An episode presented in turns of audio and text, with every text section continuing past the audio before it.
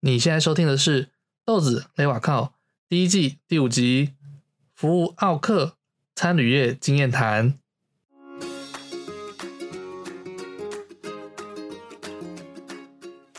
Hello，我是豆子，我是一位外语领队，同时也曾在澳洲打工度假和念书接近四年的时间。在第一季的节目中，我会分享一些在澳洲打工和生活的资讯。我想，不管对正要去澳洲或人已经在澳洲的你，都会很有帮助哦。准备好了吗？那我们开始喽。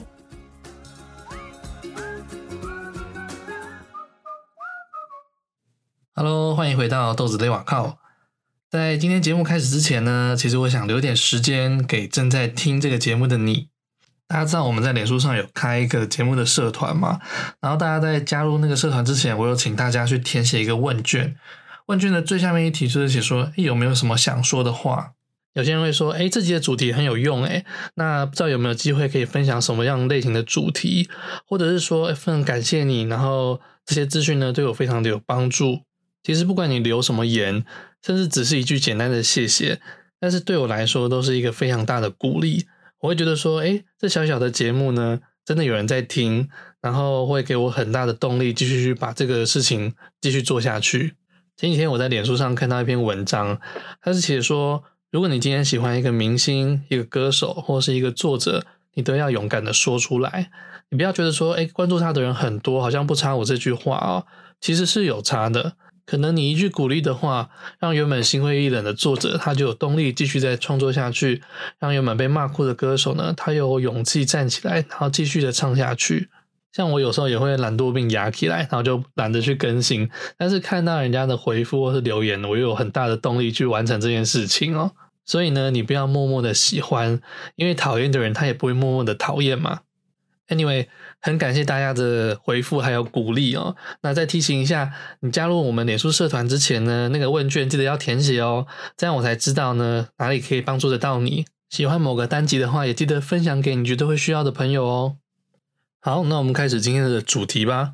今天的主题呢，就是在讲 hospitality，就是餐旅业啦。我在澳洲做到的工作，主要就是以餐旅业为主哦。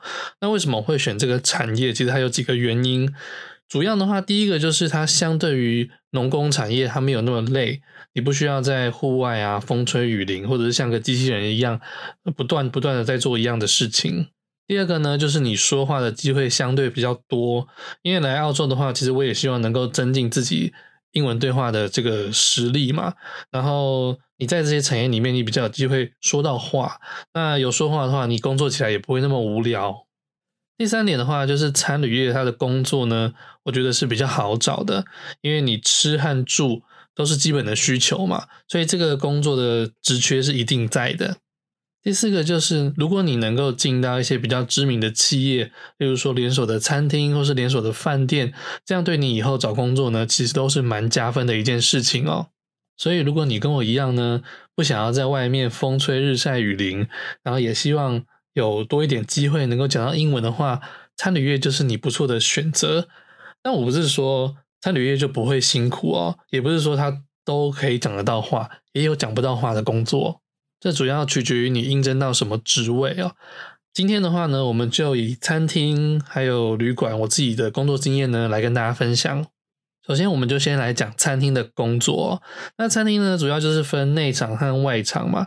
内场的话，大部分人呢一开始是做什么呢？就是洗碗的工作，所谓的 kitchen hand，就是在做洗碗这件事情。我第一份在餐厅的工作呢，也就是洗碗工。然后我是在那个连锁的餐厅，如果你去到澳洲，会有一间叫做 Hawk's Press，呃，一间红猪餐厅，它在卖牛排的，我就在这间餐厅里面工作。洗碗的话，如果你在台湾餐厅工作过，其实是一样的事情啦。就是你在洗碗的那个区域，它会有一个喷水的水管，那你可以把碗盘上面的一些脏物啊，先把它冲掉，然后再把它放在一个篮子里面排好，然后送进去洗洗碗机里面去。然后洗完之后，你再把它收起来，放回它原本该有的位置。那你会想说啊，这不是听起来很简单吗？哎，的确它是蛮简单的一个工作啦。但是呢。重点是在它的量，有时候可能会非常非常的大。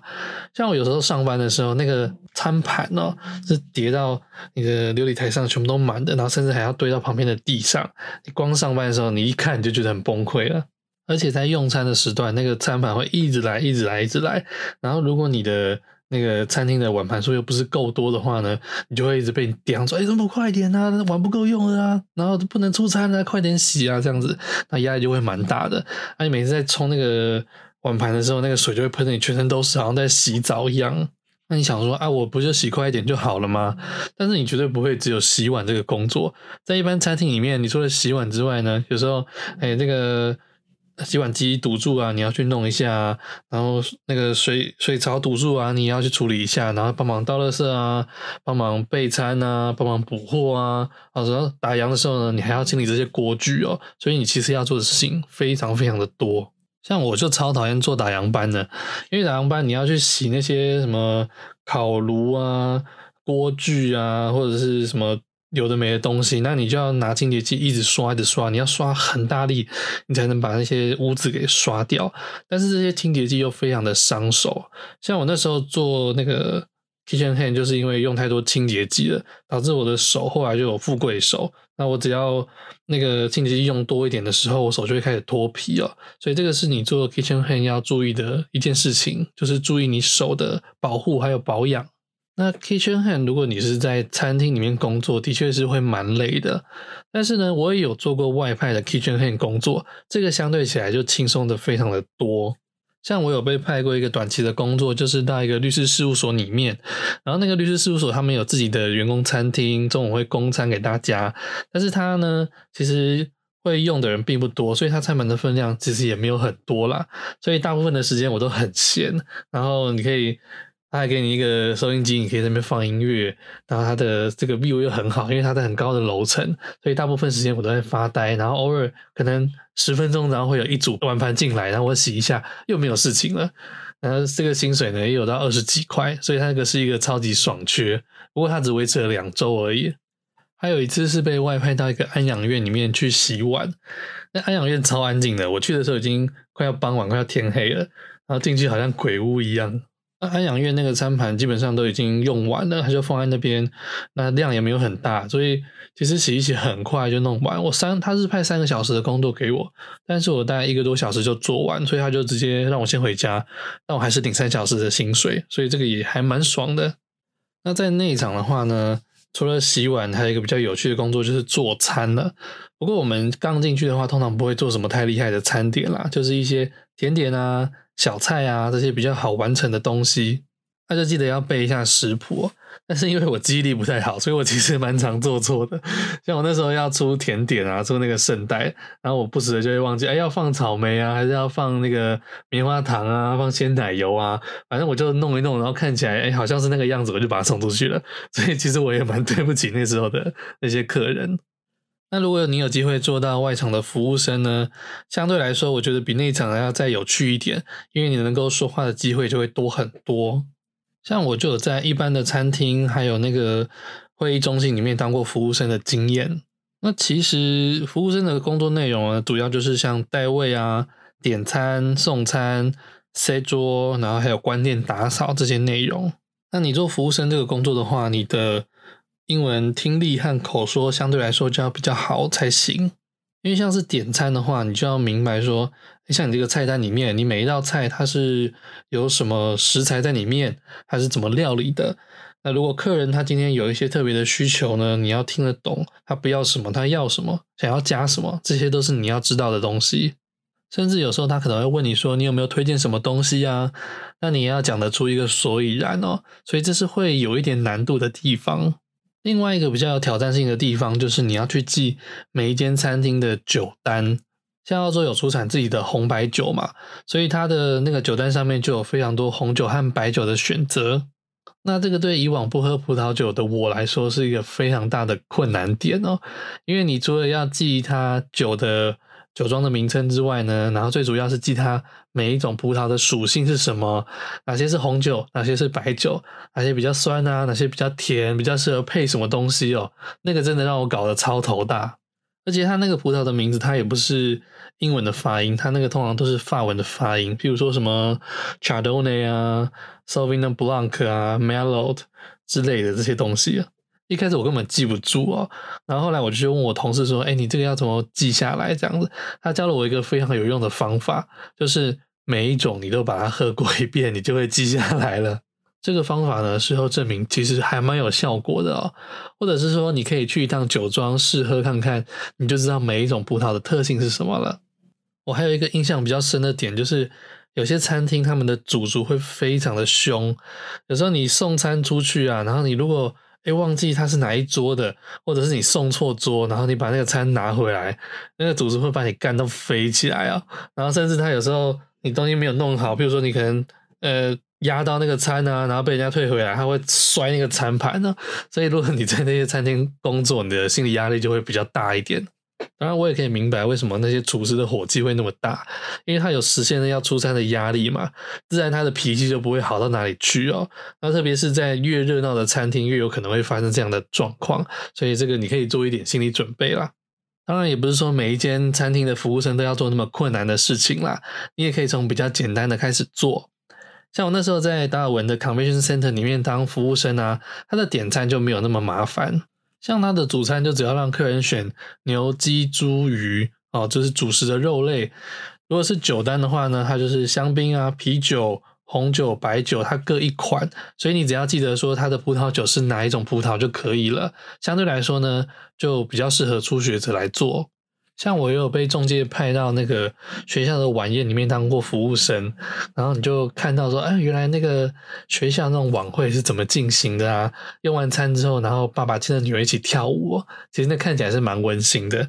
然后也有被外派到那种商业的晚宴，去送送甜点啊，送送鸡尾酒啊这样子哦，然后也是蛮有趣的一个体验了。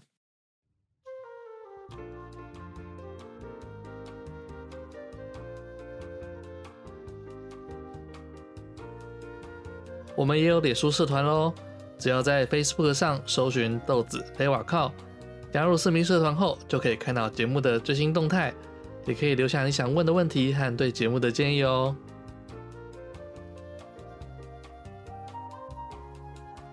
餐厅的话，我还有做过一个比较有趣的，就是达美乐的外送员。那外送其实还蛮好玩的，因为你都会去到一些莫名其妙的地方哦。像我有一次外送的地址，它就是一个码头，还有船的名字。我到了那边之后，真的差点崩溃，因为它那边很暗，然后你也根本看不太到那个就是它船的名字。然后有五六十艘船，我就想说靠腰嘞，然后又电话打不通，所以我在那边一个一个慢慢看，看了十几分钟之后，才终于找到它那一艘船哦。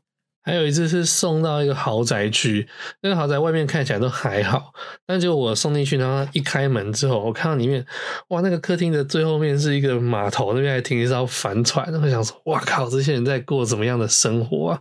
有一次，我同事他外送到一个房子里面，然后是一群女孩正在开派对，就看到一个亚洲男生进去，然后他们就很很疯狂的开心，就抓着他呢，然后就拿胸部去蹭他，对他跳舞啊，然后要喷香槟啊，所以他回来的时就一身湿这样子。反正莫名其妙的事情很多啦，但偶尔有一个好处就是会拿到一些小费，那有些人其实还蛮大方的，甚至我还有送过一次，就是他那个。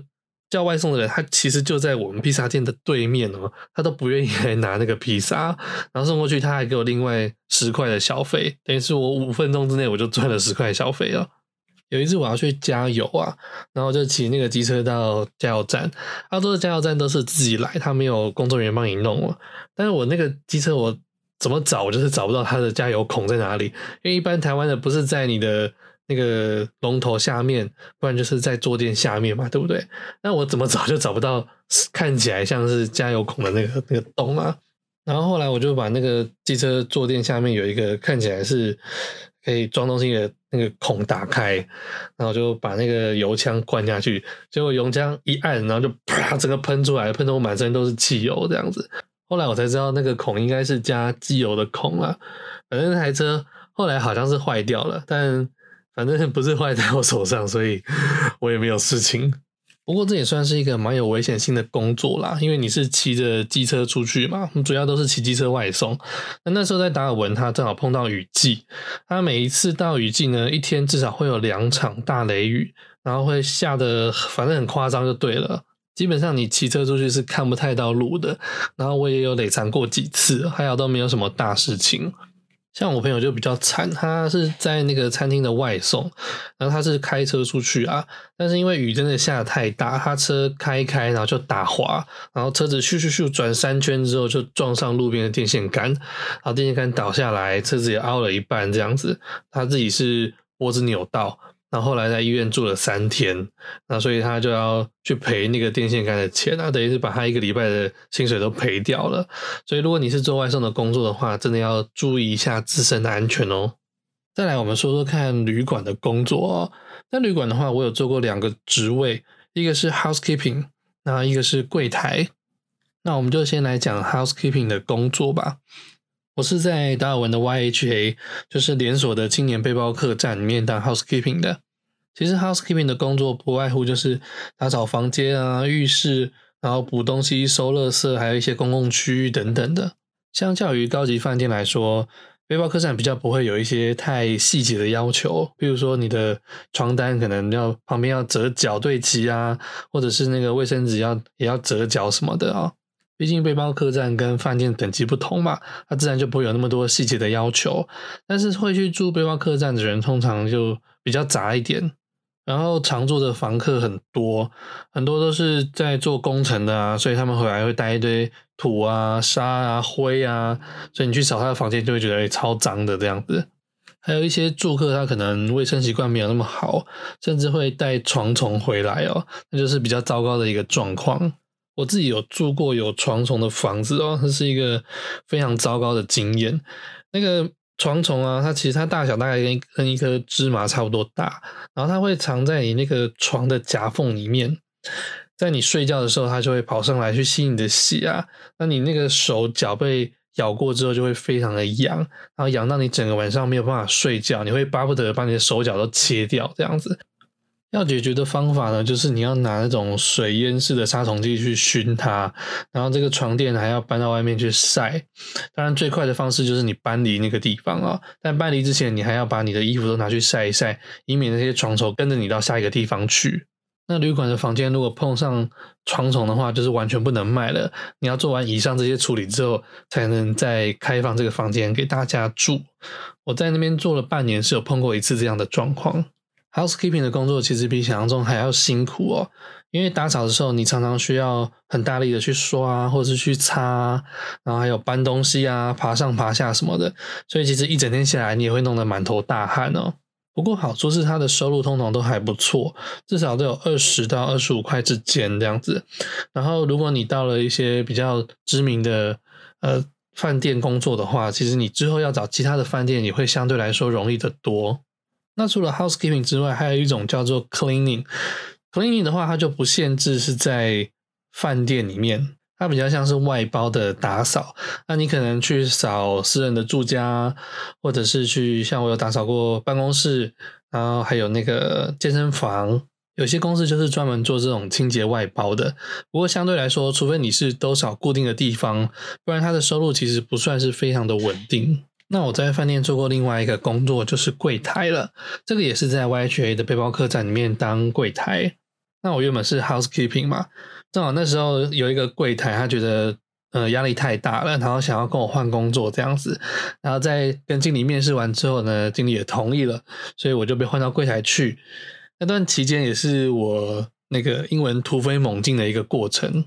因为柜台一天要讲非常非常多的话，除了 check in check out 这些基本流程之外啊，那你还要跟客人介绍说你现在住宿的环境啊，有什么设施，然后附近有什么东西，有什么旅游景点，你要怎么去，可以订哪些活动之类的。偶尔还要卖一些 day tour 的行程啊，所以你就要懂得怎么用英文去介绍这些产品哦。然后不时的要回一下 email，比如说订房的需求啊，或是总部发来的信啊，有些人寄来的问题啊等等的哦，所以那个英文写作的功力呢也有上升一点。那每次在交班的时候，你就要做结账这个动作，这也是我在澳洲呢做到第一个会需要收钱的这个工作。结账呢就是用来检视你平常基本功有没有做的扎实，就是你平常收了钱之后有没有 key 单啊。有没有 key 对啊？因为你如果没有 key 到单的话，你钱就会多出来，或者是少结了什么东西啊。那做柜台会碰到很多从世界各地来的一些客人嘛，那。大家可能会觉得说，好像白人的英文都不错哦，但实际上完全不是这个样子的。因为像是欧洲，它有非常多语系啊。如果你这些人来自，比如说法国、德国还是意大利之类的，他们对英文是一窍不通。你甚至可能常常是要跟他用比手画脚的方式去讲解一个东西哦。这时候我就会觉得说，哎，其实台湾人的英文在整个国际来比的话呢，算是还蛮不错的哦。但这个工作让我压力最大的地方，不是要面对面讲英文，而是接电话才是让我最害怕的事情。因为面对面讲话，有时候听不懂，你还可以用比手画脚的方式去跟对方解释哦。但是电话上你完全没有办法做到这一点。然后很多时候呢，还是总部打电话过来要找谁的这样子，所以你在第一时间你就要听懂他是从哪里打过来的，他是谁，他要找谁这样子，就会搞得你自己压力很大。我一开始根本没有办法做到这件事情哦，所以就常常要请人家多讲几次，这样子会搞人家很不耐烦。那我也因为这件事情常常被我们经理骂，我骂到都快忧郁症了。我那时候的经理呢，他是一个纽西兰人，他讲话其实就有一点糊糊的这样，那他就常常念我说：“为什么每次跟你讲一件事情都要讲两三次你才听得懂？你英文真的 OK 吗？”这样子，那我一开始其实也都还蛮难过的哦。都会怀疑说自己英文是不是真的太烂了，没有办法做柜台这样子。那有一次我就去跟我一个英国的同事哭诉这件事情，我就说我觉得我英文好像很烂，我没有办法再做这个工作了。那我那个英国同事他就说，他说你的英文已经非常棒了，好吗？英文又不是你的母语，你能够讲到这样子已经是非常非常厉害了。如果我今天去学第二语言，我还不见得能讲得你一半好。就连我自己是英文母语的人。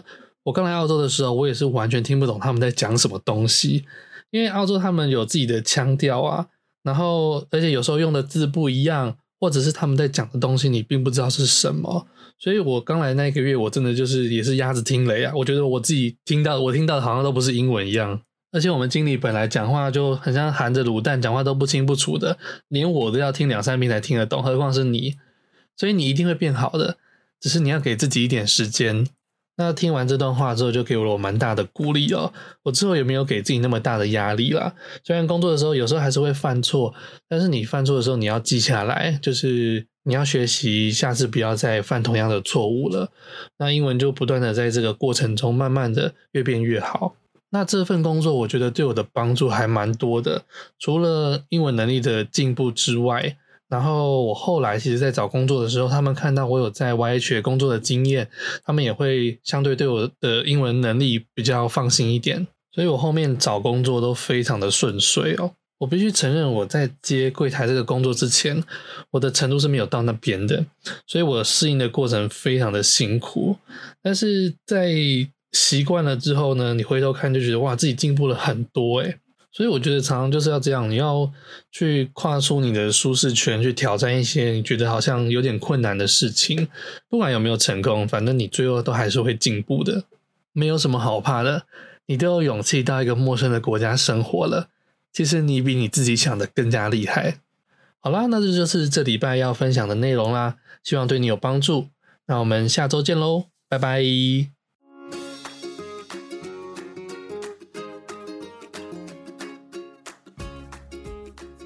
喜欢自己的节目吗？别忘了订阅豆子勒瓦靠，每周都会更新，也欢迎推荐给你觉得需要的朋友。